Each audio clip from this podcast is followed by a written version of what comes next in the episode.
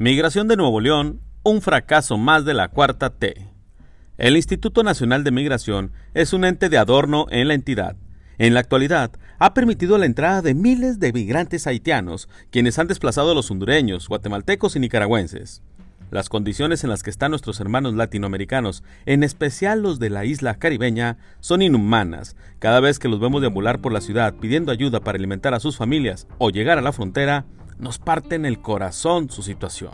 Y si usted es de los que aparta la mirada, debería de revisar sus sentimientos, porque si eso no le provoca empatía, qué lamentable. Igual de triste es lo que hace el actual titular de la Oficina de Representación del Instituto Nacional de Migración en Nuevo León, José de Jesús Barajas.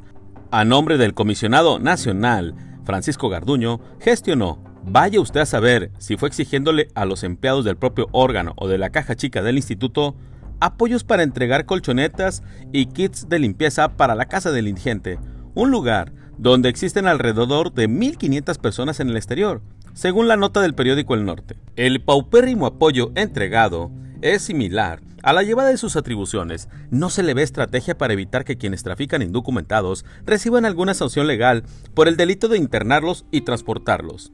¿Se ha preguntado usted si existe alguna denuncia de los titulares del Instituto Nacional de Migración ante las Fiscalías de Justicia de los Estados o la Federación contra quienes trafican migrantes?